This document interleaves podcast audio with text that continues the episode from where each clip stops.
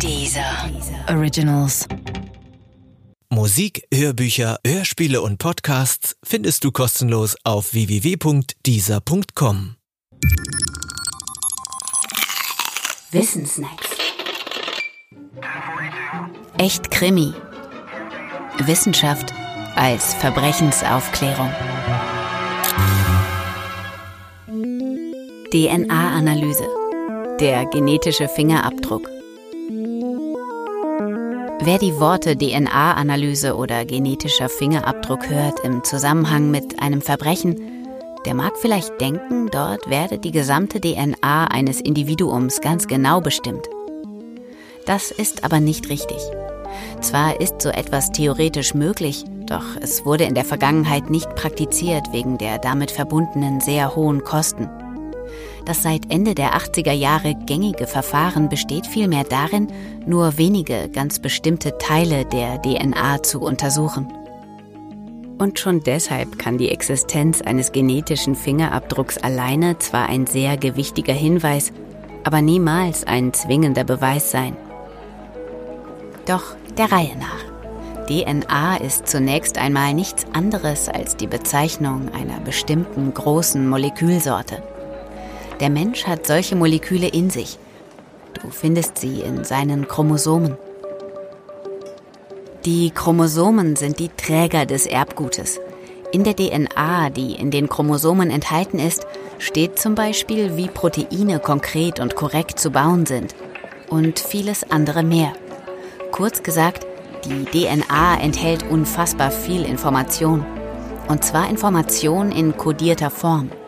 Die Kodierung erfolgt durch eine sehr lange Abfolge von insgesamt nur vier unterschiedlichen kleineren Molekülen, den sogenannten Basen. Das menschliche Erbgut hat eine Gesamtlänge von etwa drei Milliarden solcher Basen. Da die DNA als Doppelhelix organisiert ist, spricht man von drei Milliarden Basenpaaren. Und da die allermeisten Zellen als Zellkern einen doppelten Chromosomensatz besitzen, müsste man demnach 6 Milliarden Basenpaare bestimmen, um das Erbgut eines Menschen, seine DNA exakt zu kennen. Das ist ziemlich viel. Bisher war es zu viel. In der Kriminalistik hat man sich deshalb darauf kapriziert, nur wenige, dafür aber aussagekräftige Teile der DNA zu bestimmen, nämlich Teile der sogenannten repetitiven DNA. Findet man solche repetitive DNA an einem Tatort, und stimmt sie mit der DNA eines Verdächtigen überein, so ist das schon etwas, aber kein Beweis. Der Befund lässt nämlich nur folgende Aussagen zu.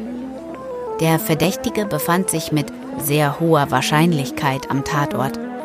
Dass er aber mit Sicherheit da war, das lässt sich nicht sagen. Denn selbst bei einer Wahrscheinlichkeit von, sagen wir, 99,999999 Prozent kommen bei sieben Milliarden Menschen statistisch immer noch 70 Täter in Frage, die durch DNA-Analyse nicht unterschieden werden können. Das sind zu viele, um von Gewissheit sprechen zu können. In Sicherheit wiegen sollten sich die Täter vergangener Tage aber trotzdem nicht. Es ist nur eine Frage der Zeit, bis die Wahrscheinlichkeit noch größer wird. Etwa dann, wenn die Kosten einer kompletten DNA-Analyse sinken. Und das tun sie.